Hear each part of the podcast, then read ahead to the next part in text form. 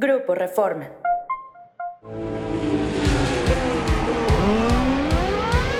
Bienvenidos a Máxima Potencia, el podcast. Arrancamos.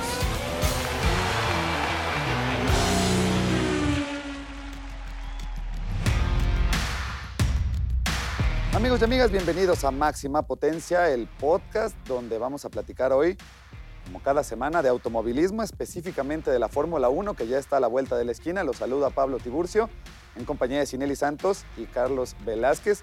De una, vámonos a la recta principal, muchachos, porque tenemos que hablar del RB19. ¿Qué primeras sensaciones deja el nuevo monoplaza de Red Bull? ¿Cómo le va a ir a Checo con este nuevo auto? Bueno, hola Pablo, hola Carlos, ¿cómo están? Pues va a ser un auto que sin duda va a ser competitivo, ya las primeras imágenes en pista ya salieron y ambos pilotos, tanto Checo como Verstappen, ya tuvieron la oportunidad de subirse y de probarlo.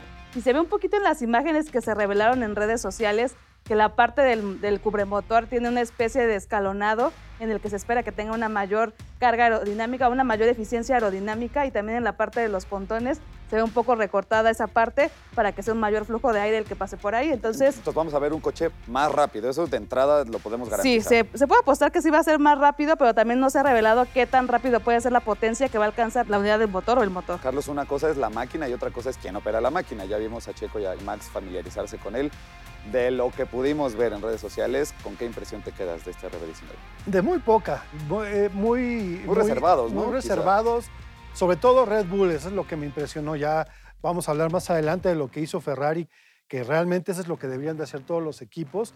Pero Red Bull lo hizo gracias a que tienen su día de filmación, en donde solamente eh, no pueden exceder de 100 kilómetros Sí, eh, una exhibición, digamos. Una, ¿no? ¿no? No, es exhibición, o sea, ellos suben lo que quieren subir a redes, ellos muestran lo que quieran mostrar, y el único que habló realmente fue eh, Max Verstappen, que sí se sintió bien, tiene una buena impresión de lo que es el RB19 para él, todo funcionó bien para él, y solamente dice, pues vamos a ver cómo está en, en Bahrein el, el auto, que es ahí es donde realmente se sabrá que... Bueno, y, y si no viene. funcionó bien, no nos vamos a enterar, ¿no? Seguramente alguna corrección habrá que hacer, pero esa no la van a comunicar, están Pero el equipo siempre apuesta por las configuraciones buenas. Sabemos que lo que presenta en, la, en los días de filmaciones ocultas, por decirlo así, es apenas como una embarradita de lo que se va a presentar en la temporada.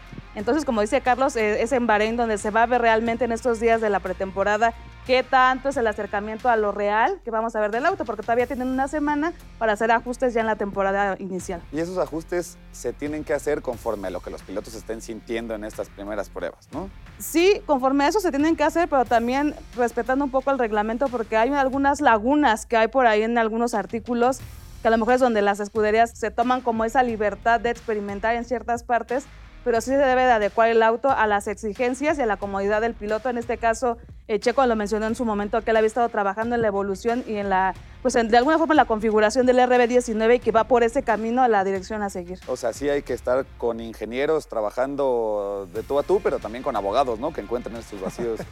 Pues sí, y también va a estar muy atenta la FIA, va a estar muy atento F1 de Mercedes. Que Mercedes. Mercedes, todos los sí, no, se que... convierte también ahí como en la vecindad, ¿no? Como Exactamente. Ay, mira, ve cómo le está haciendo, mira, ve cómo. Ya esto El se ve alerón. muy raro, esto se ve muy raro, está muy rápido. Y así es como se empiezan a dar las investigaciones de donde surgen las penalizaciones en las que está inmiscuido Red Bull este año y que no va a tener tanto tiempo en el túnel de viento. Pero esto lo vamos a ver ya en Bahrein. O sea, ahorita, estas dos semanas, como lo hemos venido diciendo en las presentaciones, es todo este, el show, es todo lo, lo mediático, todo lo por encimita. Sí, sí, sí. Entonces, vamos a ver cómo resulta las pretemporadas. Oigan, y para la gente que nos escucha, por ejemplo, estas penalizaciones pueden ser por cuestiones milimétricas, ¿no? Ni siquiera es que le pongan un motor y, este, no sé, turbo o lo que sea. Son cuestiones Exacto. Recordemos un poco el caso de Luis Hamilton en el Gran Premio de Brasil del 2021, donde el alerón trasero tenía un, una elevación de dos milímetros más de lo que establecía el Y reglamento. con eso bastó. Lo penalizaron, en, eh, se fue hasta el fondo de la parrilla y ahí escaló hasta la, hasta la primera posición, Digo, hasta la porque victoria. es Luis Hamilton, pues, No, pero... pero porque el carro también era bueno. Bueno, las prestaciones del W12 eran mucho mejores que las del W13. Y quizás esos dos milímetros ayudaron también para que fuera. No creo, porque una vez que se corrigió, él supo remontar y ganar como debe de ser. Bueno, ya sabes que Sinelli es una Sí. Hamilton believer. No, no, no, no, Soy, no la podemos eh, bajar de No, eso. no soy Hamiliever, pero digamos que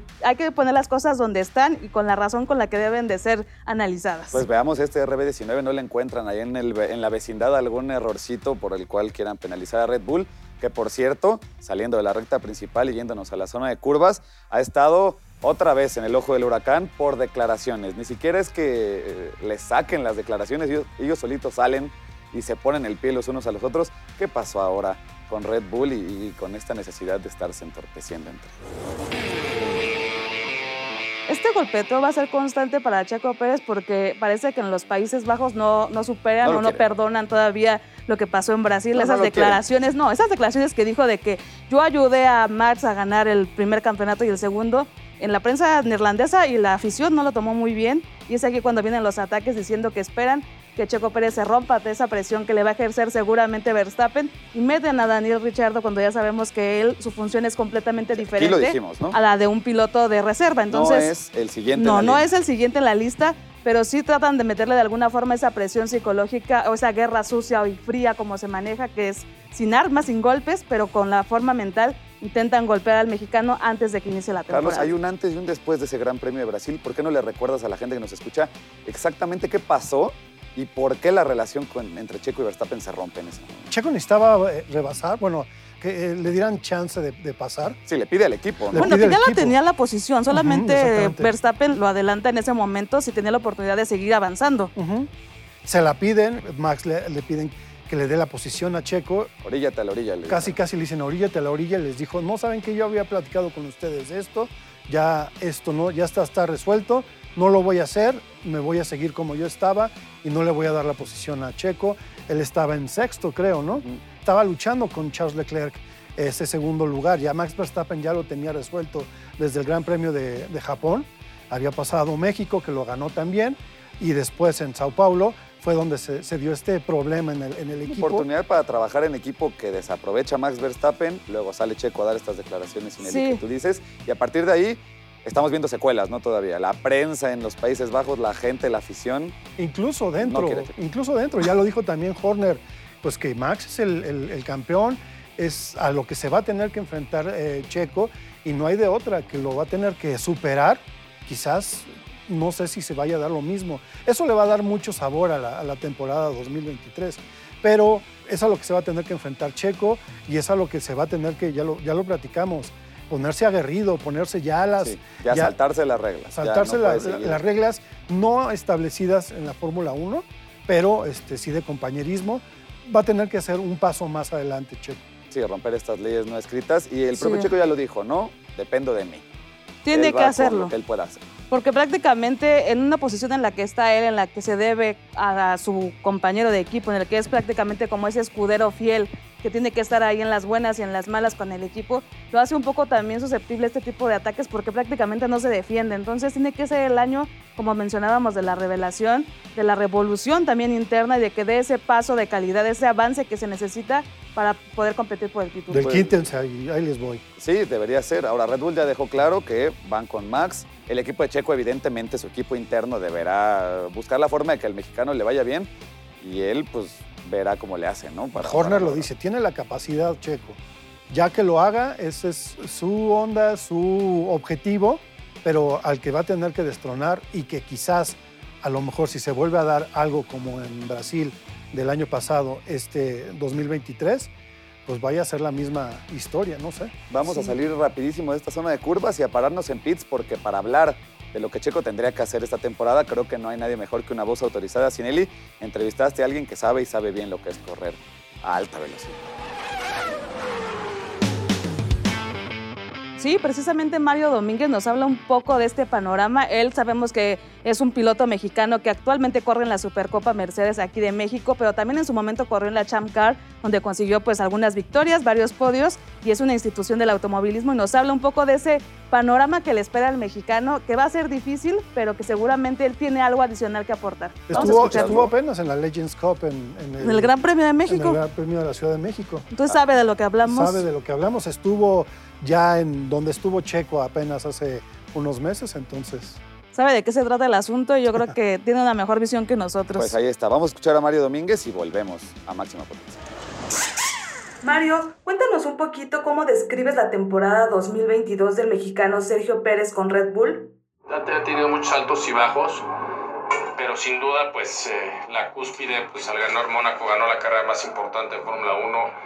Está haciendo un buen trabajo como, como coequipero con Verstappen y creo que Checo cada vez se gana más su lugar en su equipo y sin duda alguna yo estoy muy orgulloso de él, ¿no? De todo el trabajo que ha venido haciendo este año. La pregunta obligada es, ¿Red Bull trabaja única y exclusivamente para Max Verstappen? Sí, está muy claro que ese equipo trabaja para Verstappen, ¿no? Y que Checo Pérez es el coequipero. Pero sin embargo, yo creo que Checo ha venido haciendo bien las cosas y cada vez que se sube un coche nuevo, un equipo nuevo, se adapta. Y Checo creo que es lo que ha venido haciendo este año. Yo creo que lo que debe hacer es seguir trabajando como lo ha venido haciendo, adaptándose a los nuevos cambios, seguir trabajando con su propio equipo dentro del equipo, sus ingenieros mecánicos y todo, para encontrar una puesta a punto del auto que le funcione a él. Checo fue una pieza fundamental para conseguir el campeonato de pilotos en 2021 y ayudar a Max Verstappen, pero también fue indispensable para este 2022 donde consiguieron el de constructores y repitieron el de pilotos. ¿Qué aporta de diferente el mexicano al equipo de las bebidas energéticas? Pues Checo es lo que tiene que es muy constante. Es, es un piloto que siempre está ahí, que, que, no comete, casi no comete errores y yo creo que eso sin duda alguna pues lo ha llevado a, a empezar a que esté en el equipo en el que está, ¿no? no cualquiera está contratado en el mejor equipo de Fórmula 1 que existe actualmente, que es el mejor coche es Red Bull. Mario, como sabemos, a Checo todavía le queda la temporada 2023 y la temporada 2024 como parte de su contrato con los austriacos. ¿Habría alguna oportunidad de conseguir el título mundial en estos dos años que le restan? Yo creo que la prioridad es Verstappen y está muy claro. Sin embargo, si Checo corriera con suerte dos, tres carreras que Verstappen le fuera mal, y puede suceder este año también, ¿eh? O, se les compusiera el coche y de pronto Checo se pusiera adelante en puntos que Verstappen, los papeles seguramente se van a voltear y toda la atención se le pondría a Checo. Para el equipo lo importante es quedar campeones sin importar cuál piloto que sea. Entonces, eh, pues Checo se ha, demostrado que cada vez está más cerca de Verstappen y conforme ha, venido aprendiendo y trabajando estos años, el día de mañana puede, ser, puede estar adelante que, que de él sin ningún problema. Ahí está, una voz autorizada del automovilismo mexicano. Carlos, ¿cómo ves las palabras de Mario Domínguez? Híjole, pues esto último que dijo de, de que lo va a hacer el Red Bull por el equipo, quién sabe, todavía, yo veo todavía más a Red Bull hacia Max Verstappen, no por el equipo, pero bueno, vamos a ver, ojalá que este año se den cuenta que Checo eh, puede ser, tiene la, pinta de campeón y lo, lo vayan a apoyar ahora sí. ¿Te parece desalentador lo que dijo? A mí, sí, a mí sí, si me preguntas a mí sí me parece desalentador. Un poco, mira, él es claro en decir que obviamente el equipo siempre se va a inclinar por Verstappen, obviamente es campeón del mundo, tienen que defender esa corona, pero creo que también la parte que menciona de lo que aporta más allá Checo al equipo, esa consistencia y ese juego de que se puede maniobrar un poco acerca de las actualizaciones, creo que es la clave de lo que puede esperarle a Checo en este futuro 2023. Bueno, pues estamos de vuelta en la pista y entramos a zona de DRS, muchachos, porque en este podcast Máxima Potencia vamos a hablar de lo que hizo Ferrari con su presentación, algo que eh, desentonó en el mejor de los sentidos en comparación con lo que hicieron el resto de las escuderías. Una buenísima presentación, no hay más palabras que puedan describir esa evolución del auto, porque ellos de alguna manera sí te muestran la, imagen real de lo que vamos a ver del monoplaza, pero también te puedes dar cuenta que esa evolución que dan del auto del 2022 realmente lo hacen para tener una mayor eficacia en el momento de la pista, pero también de solucionar los problemas de fiabilidad con otros elementos, no solamente con la unidad de potencia, sino también con el alerón, con los pontones, con esas rejillas de bañera para que salga el flujo de aire. Entonces, todo lo que ha hecho Ferrari en esta presentación me parece que ha sido de las escuderías más completas y que también promete demasiado que va a seguir peleando por el campeonato y por las victorias. Vimos presentaciones de Alfa Tauri, Aston Martin, McLaren en esta última semana Y la verdad es que la de Ferrari llamó la atención, Carlos, por lo que dice Sinelli, pero creo que también es otra forma de comunicar, ¿no? Lo que va a hacer esta temporada o lo que pretenden hacer esta temporada. Me quedo con la de Ferrari 100%. O sea, es retomar la, la tradición, retomar el fanatismo, todos los tifosi allí en el Grandstand. Estuvo espectacular. Las dos vueltas que dio Charles Leclerc estuvieron, eh, no sé, bravísimo, como lo dijo Charles Leclerc. Forza Ferrari siempre. Lo que hicieron en la escudería, presentarlo frente al público y dar vueltas y que la gente se dé cuenta de que para qué viene en este 2023. Eso es lo que deberían de hacer todos los equipos. No sé, ¿Por lo qué que- no lo hacen, Carlos? ¿Por qué? Pues, Yo creo que se quedaron con la pandemia, como que quedaron Ocultar con los- información también, ¿no? ¿Sabes? Pero O ¿qué tanto puedes ocultar si, si de todas maneras ya lo vas a presentar una semana después? O sea, no, no puedes trabajar tanto, decir, ay, mira, ve, ya lo tiene aquí Ferrari, vamos a trabajar eso. Quizás eso, pero no lo veo tanto. Pero siento que va a ser una perdón. cuestión de identidad, ¿sabes? Ferrari siempre se ha caracterizado por eso, por esa identidad que tiene con su afición italiana y la no italiana también. Pero creo que aquí el punto también a rescatar es que Ferrari ha evolucionado completamente su estructura de trabajo desde que se fue su anterior jefe de equipo, Matías Binotto, y entonces le dan como una segunda vida a algunos elementos que a lo mejor pudo haber usado Mercedes en el Gran Premio de Estados Unidos, como el alerón delantero, que era ilegal, y lo retoman ellos y lo hacen ver de alguna forma legal porque ya no solamente es una función aerodinámica, sino también estructural, que esa debería ser la base del alerón delantero. Bueno, Sinelli, la gente que nos escucha no lo vio, pero a Carlos le brillaron los ojos con Ferrari, como tú cuando hablas de Mercedes. Una presentación que hace soñar. Yo creo que vas con Ferrari este año, Carlos, ¿o por qué tanta emoción? Me gustaría, me gustaría mucho verlos arriba, me gustaría ver una pelea de tú a tú entre Max Verstappen y Charles Leclerc, y por qué no, Checo, perdón, me, me fui, me fui muy Sí, arriba. sí. No, no, Está no, bien, Checo, vas, Max, vas. eh, los cuatro pilotos, Ferrari y Red Bull, este, dándose con todo ahí arriba. Vienen de, un- de dos temporadas, la temporada 2020 que terminaron en sexto, séptimo Ujú, Pero la lugar. pasada, La, la 2021, La o sea, 2021, vienen dos, sí. do- de dos temporadas antes de la de 2022 catastróficas. y de pronto, Y de pronto el año pasado fueron los más veloces a una vuelta. Este, sorprendieron con más poles las de Charles Leclerc, de histórico lo que hizo Charles Leclerc. Pues ya solamente les falta no perder la fiabilidad como lo hicieron a, a final del- de la última temporada. Y pues eso es lo que está trabajando, como dijo Sinelli. O sea, están trabajando en la fiabilidad y eso es lo que van a tener, yo creo. Sinelli y Carlos, ya vemos a lo lejos la bandera a cuadros. Hay que ir cerrando este máxima potencia, este podcast de Grupo Reforma. Les voy a preguntar qué ven para esta pretemporada que empieza el 23 de febrero, termina el 25 y podemos empezar quizá a, observar algunas cuestiones que permitan soñar con esta temporada peleada de la que habla Carlos. La mayoría de los pilotos ya probaron sus autos nuevos y digamos que ya tienen como un acercamiento y cierta información de lo que les espera para el resto del año. Pero a mí sí me gustaría ver un poco más de pelea en la punta, no solamente Mercedes, Ferrari y Red Bull, sino también que se uniera Alpine, McLaren, que hace muchísima falta que Lando Norris también esté ahí metido. ¿Por qué no que Haas sorprenda otra vez, no como lo hizo el año pasado con Kevin Magnussen? O sea, tiene que ser una temporada en la que realmente las escuderías hayan trabajado para poder estar peleando de la media tabla para arriba. Entonces, como dice Carlos, espero una batalla bastante fuerte y bastante limpia, porque ha sido a veces de muchos roces entre Ferrari y Red Bull, y por qué no también Mercedes. Yo sigo apostando porque tiene que ser el regreso de Mercedes, de Hamilton y de Russell. ¿Qué nos espera la pretemporada, Carlos? Lo va a hacer, yo creo que sí. Sinelli tiene su punto. Mercedes terminó bien la temporada 2022 y como van a ser muy pocos cambios los que se hicieron durante esta pretemporada, que para mí sí fue larga. Yo estaban hablando en la presentación de Ferrari que fue muy, este, muy corta, pero pues terminaron el 20 de, de noviembre y ya estamos a dos semanas de que empiece esto. Entonces, no, no hubo tantos trabajos, no, no- no se permitían tantos. Está congelado el motor, se, se va a poder trabajar con el motor hasta 2026. Entonces, pues lo que vamos a ver ahorita estos tres días de pretemporada es cómo están a una vuelta los, lo- los equipos, los ajustes, últimos ajustes que se van a tener que hacer aerodinámicos sobre todo.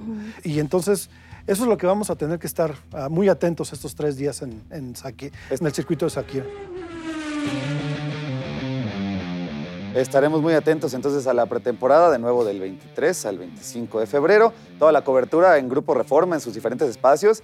Aquí nos escucharemos la próxima semana para hablar pues de qué más viene en esta temporada de Fórmula 1 que ya está a la vuelta de la esquina. Sinelli, muchas gracias. Carlos, muchas gracias. Yo soy Pablo Tiburcio. Bandera Cuadros, apagamos motores y nos seguimos en máxima potencia.